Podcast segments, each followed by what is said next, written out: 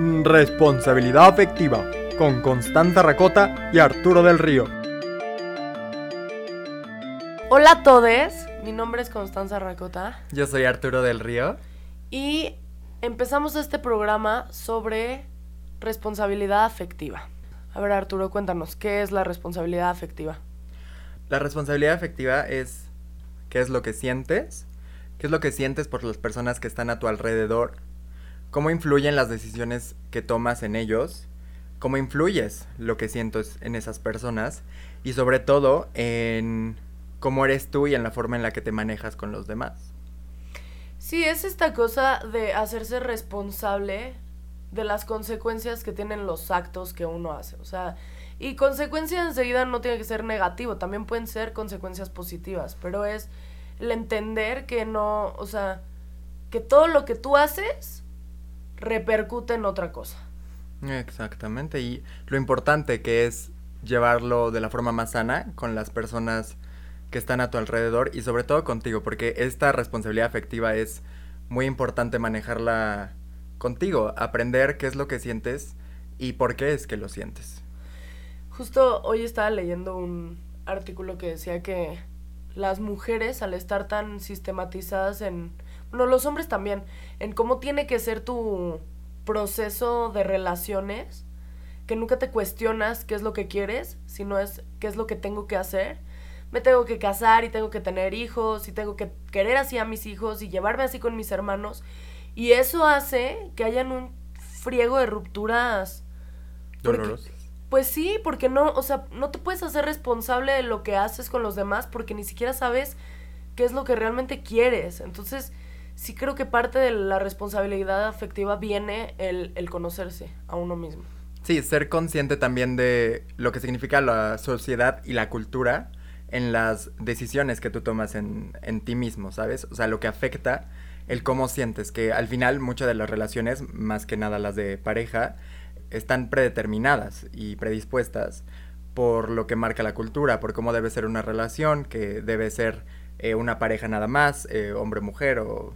Sí, ya- que, que al final para tener una relación de poliamor o, en la anarquía relacional que ahorita pues ya se acepta libremente es pues también saber ponerse límites porque es muy importante pues hacerse justo no herir al otro a lo pendejo. Exactamente, y entender también de dónde venimos y de dónde vienen nuestras acciones y nuestro actuar.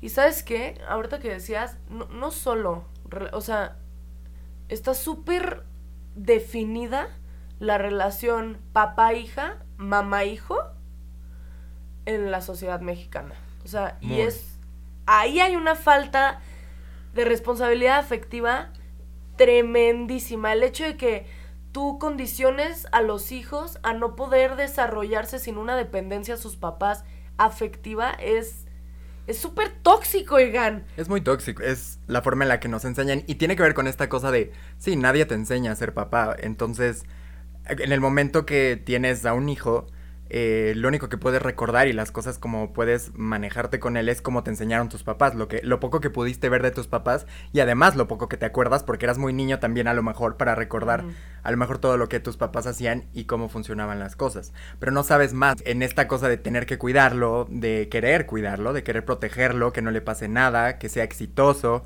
que logre ser alguien en la vida y que pueda estar solo en la vida sin necesitarte. Entonces creamos esta dependencia porque como padres, digo, yo no tengo hijos, pero creo que sí como padres se crea esta expectativa de que siempre tienes que poner a tus hijos antes que a ti, que siempre tienen que eh, importarte más sus cosas y que tienes que desvivirte y que tú no importas en el momento que tienes que pensar en tus hijos. Y creo que no se trata de eso, creo que tenemos que aprender que las relaciones, por lo menos en cuanto a padres e hijos, sí tienen que ser eh, responsables, valga la redundancia, que, que sí tienen que entender los papás que el amor que sienten por nosotros y la forma en la que ellos nos tienen que proteger no tiene que ver con dejarse ellos de lado, tiene que ver con que entiendan que el amor que ellos nos tienen tiene que ser representado con apoyo, con comprensión, con entendimiento y por supuesto con pasarnos el conocimiento que ellos tienen. Pero al final de las cosas nosotros vamos a eh, evolucionar a ser las personas que nosotros queremos. Y vamos a, en el momento que tengamos la conciencia, vamos a decidir qué es lo que queremos hacer con nuestra vida y vamos a tomar las decisiones de arriesgarnos en todos los sentidos. Entonces, entiendo esto complicado de que en las relaciones familiares queramos controlar todo para que salgan como queremos, pero las personas son personas y piensan como ellos quieren y toman las decisiones que ellos quieren para entonces ser libres y sentirse tranquilos con ellos. Creo que dijiste una cosa muy importante. Creo que gran parte del problema de la responsabilidad afectiva viene de las falsas expectativas. Y también creo que tenemos esta tendencia a... O sea, que nunca pensamos en que en efecto será muy chaira la frase, pero el amor tiene que sumar. Porque esta cosa de que reste enseguida significa que alguien no está siendo responsable afectivamente y que tú o, o que tu pareja está teniendo que asumir las consecuencias que no le corresponden. Y sí es, sí tiene que ver con falsas expectativas y con que nos han romantizado muchísimas ideas. Desde el mi hijo siempre se va a hacer cargo de mí y siempre voy a ser la mujer de su vida, como. como si al tener una pareja amorosa te estuviera reemplazando. Eso me parece gravísimo de la sociedad mexicana sobre todo. Sí, es como súper fuerte esta cosa en las relaciones en general, o sea, también en amigos y en relaciones de pareja y obviamente en las familiares, siempre que llega una nueva relación, es muy complicado eh, en las otras relaciones mantener y establecer, porque justo muchas personas que no son conscientes y que no tienen esta responsabilidad afectiva, creen que entonces hay una sustitución, o sea, como si esa persona entonces ya no valiera lo mismo porque llega otra que también quieres o que también te importa. Y no, los seres humanos no somos tan, tan animales como para necesitar sacar algo de nuestro cerebro para que entre otra cosa. Hay formas en las que eso funciona, pero yo creo que sí, una relación simplemente es aprender a querer a más personas y cada que entra una relación nueva es aprender a que las relaciones que tú tenías las compartas y las entiendas también con esa nueva relación. Sí, a ver, oigan, sí hay una cosa que tenemos que parar. Es esta tradición súper mexicana de terminar mal con los exes.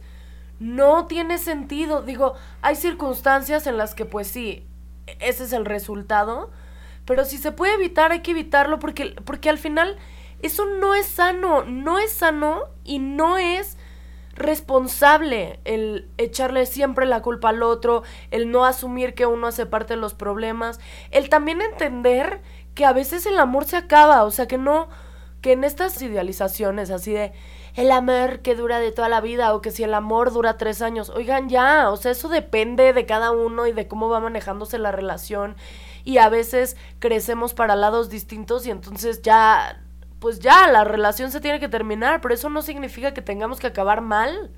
Sí, es entender que a pesar de que todos tenemos muchas similitudes, somos diferentes y somos diferentes en el sentido que eh, evolucionamos de nuestro conocimiento y de nuestras experiencias, todos tenemos un carácter y un temperamento, pero, pero sí, no, no puedes eh, esperar que los resultados de todos sean tus mismos resultados. Y entender que una relación con una persona a la que quisiste no la puedes terminar de, de forma negativa. Entiendo que hay relaciones súper tóxicas, con personas súper tóxicas, eh, las cuales te hacen mucho daño, con las cuales de, verdaderamente sufres una relación, pero tienes que aprender entonces a, a saber que es una persona, que esa persona te hizo daño porque tiene, tiene problemas y, y no es una justificación, es un entendimiento de que no tienes por qué odiarlo tienes que dejarlo, sí, porque es algo que te hace daño a ti. Tienes que apoyarlo hasta donde puedas en ese sentido, pero si esa persona ya no quiere más, tú no puedes seguirte haciendo daño. Y no, no creo que sea justo entonces odiarlo y entonces llevarlo esto a forma negativa. Simplemente. Culpar, culpar. Es una cosa muy tóxica, porque además, justo lo que dice Arturo tiene que ver con. Sí hay que conocerse. ¿Por qué, ¿Por qué es tan importante conocerse? O sea, porque cuando tú te conoces, entonces puedes distinguir qué te gusta, qué no te gusta, qué quieres, para dónde vas, para dónde ya no quieres ir. Y eso enseguida te lleva a, a, ser responsable sin siquiera que te des cuenta. Y cuando eres responsable efectivamente, entonces tienes menos probabilidades de sufrir a lo pendejo. ¿no? O sea, porque entonces vas a tener la capacidad de detectar cuando alguien está roto y no está dispuesto a sanar, o cuando alguien está roto pero quiere trabajarlo contigo, o, cuando tus papás están sobrepasando límites que no deberían o tu hermano está siendo súper violento. O sea, creo que sí es súper importante entender que la responsabilidad afectiva no solo es por esta cuestión de vivimos en sociedad, nos tenemos que ser responsables del otro, sino también por uno mismo, porque entonces no vas a vivir la vida con paz mental y vas a vivir con placeres dolorosos, eso no tiene sentido. No, y hay que entender que sí, al final esto viene de, de la familia, viene de, de tu núcleo, de cómo te educaron y de cómo entonces entablas tus relaciones. Porque justo esto es súper importante, que hay muchas personas, por ejemplo, que tienen estas relaciones tóxicas, eh, amorosas, porque en su núcleo, en su familia, lo que aprendieron es que el amor era así, que la forma de demostrarle a alguien que te importaba, que lo querías, era coartar su libertad, era limitar su opinión, era ser violento con esa persona, porque entonces eso significaba.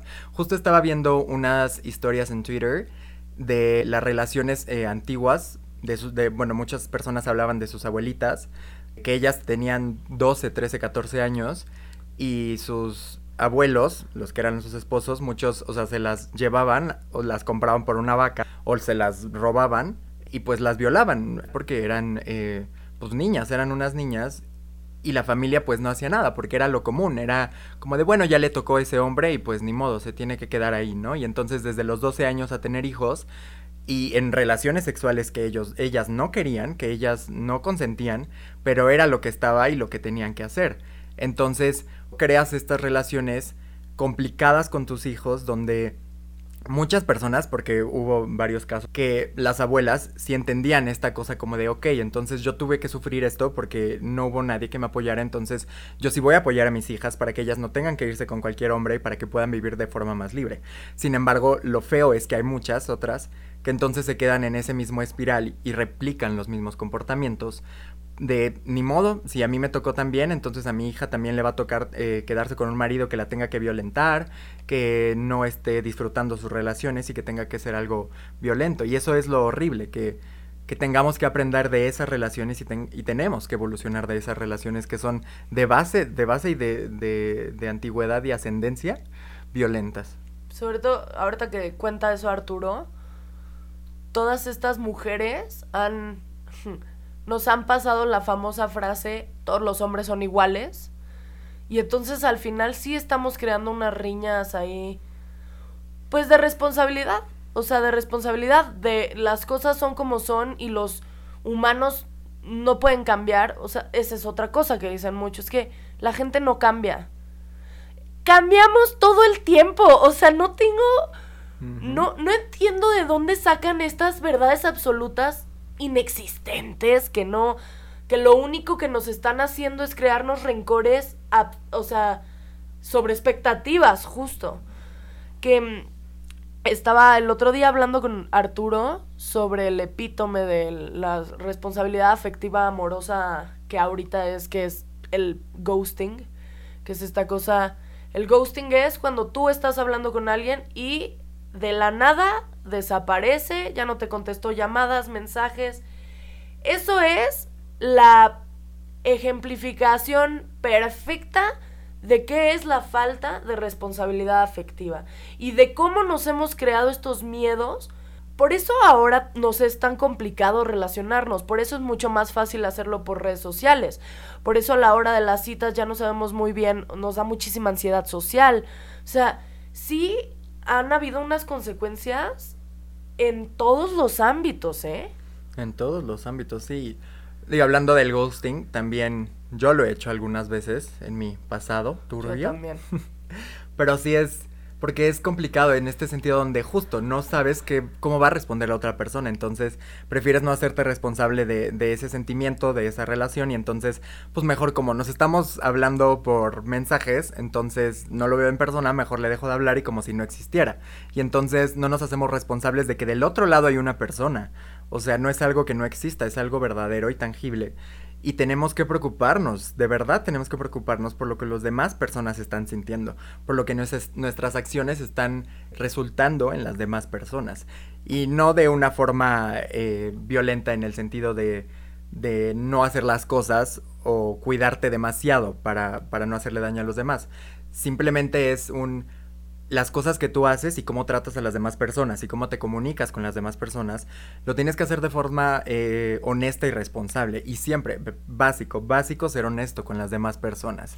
Tan fácil como no te gustó la otra persona, ya no quieres saber de ella, ya no te interesa hablar, tan fácil como, oye, muchas gracias, estuvo muy padre mientras mensajeamos. Tan básico como mandar un mensaje explicando, la verdad es que eh, te conocí, pero no eres lo que estoy buscando. Muchísimas gracias y ojalá eh, te deseo el éxito del mundo. O sea, al final es una cosa de decir, no está mal decirle a alguien que no te gusta y no está mal que no todas las, las citas tengan éxito. O sea, pero creo que sí es muy importante darle al otro a entender que tiene que ver con, con que contigo no funciona, pero no significa que esa persona no funciona. Porque si no, sí creamos estos jamecucus, estos demonios que traemos en la cabeza donde es que hice mal, seguro es porque estoy fea o porque estoy gorda o porque no hablo bien o porque soy una tonta y empezamos a generar unos traumas que no tienen sentido y que no están fundamentados más que por una sociedad bien rota y, y por estas telarañas que nos, han, nos hemos estado tejiendo por pues sí, por la sociedad, por lo que nos han enseñado, pues. Sí, y estas cosas que replicamos en lo individual se reproducen en lo, en lo general, porque justo nos han dicho todos los hombres son iguales, o que a los exes los tenemos que odiar, o que... Te puso el cuerno una vez, te lo va a volver a poner. Exactamente, que todas las mujeres están locas y que los hombres son unos... Cabrones. Cabrones infieles, exactamente. Entonces, esas cosas no son reales, esas cosas no las creamos porque en algún momento sí nos funcionaron como sociedad, ¿no? Pero afortunadamente ya estamos en un nivel donde podemos ser conscientes y evolucionamos a ser libres y a hacer las cosas como queremos y a relacionarnos con las personas que queremos. Entonces, sí es importante que hagamos una introspección sobre cómo queremos eh, llevar a cabo nuestras relaciones, cómo queremos responsabilizarnos con las demás personas y de qué forma vamos a ser comprometidos y honestos también con las demás personas. Tenemos que ser también conscientes de cómo nuestra familia afecta bastante en, cómo nos llevamos y cómo podemos eh, entender la conciencia que nosotros tengamos con nuestra familia que, que puede ser bastante menos consciente. Más la generación de nuestros padres, o sea, digamos gente ya de arriba de 45, 50, 60 años, que tuvieron que hacer las cosas eh, de forma mucho más pragmática, de forma mucho más directa. Y entonces para ellos fue mucho más complicado poder ser conscientes de lo que sentían y de cómo afectaba a las demás personas, porque ellos tenían que ver estos resultados tangibles y físicos inmediatamente y era, eh, ah, ok, ya me queda nada más dos años para tener eh, un hijo, me queda nada más dos años para tener un trabajo, para acabar la carrera, para la, la, la, la, la, la, la. Entonces les fue muy complicado para ellos darse cuenta de que podían ser libres, que podían tomar sus decisiones, porque nadie se los decía y no veían esa posibilidad. Entonces, el hecho entonces ya de replicar las relaciones con nosotros, con sus hijos, con esta generación, es de, ay, es que no aguantan las cosas, ay, es que todo les duele, ay, es que... Generación de cristal. Guácala, exacto. Es una cosa de entender que para ellos tenían que aguantarse las cosas. Pero aguantarse las cosas no está bien. O sea, no, no te hace más fuerte el aguantarte las cosas, el no ser honesto, el irte a llorar al baño y luego salir muy fuerte. No, solo te hace una persona completamente insana. O sea, yo lo veo con mi, mi mamá que es boomer o eh, mi tío que ya tiene 92 años. Y y lo, ambos han estado en esta postura de yo no necesito terapia y yo no estoy loco y yo no necesito que me curen. No, pero ambos han estado en relaciones turbotóxicas en donde han sufrido cosas completamente innecesarias porque se tienen que aguantar. Pues no, o sea, yo, yo, yo ya los vi a punto de morirse y decir, puta, me aguante por nada. O sea, no, pues eso no te lleva a ningún tipo de felicidad. O sea, yo no sé de qué creen que se trata vivir. Pero vivir no se trata de aguantar, el aguante el aguante rompe y el aguante encorva. O sea, es una cosa no. Sí, violenta el, el hecho de creer que que no que no demostrar lo que sientes te va a hacer más fuerte, que las personas débiles, que los que enseñan lo que sienten son más débiles y que entonces las personas débiles son los que les va a ir mal en la vida, que mientras más fuerte te vean, entonces más mejor. Horrible conjetura, pero te va a ir en la vida. Entonces, no es así.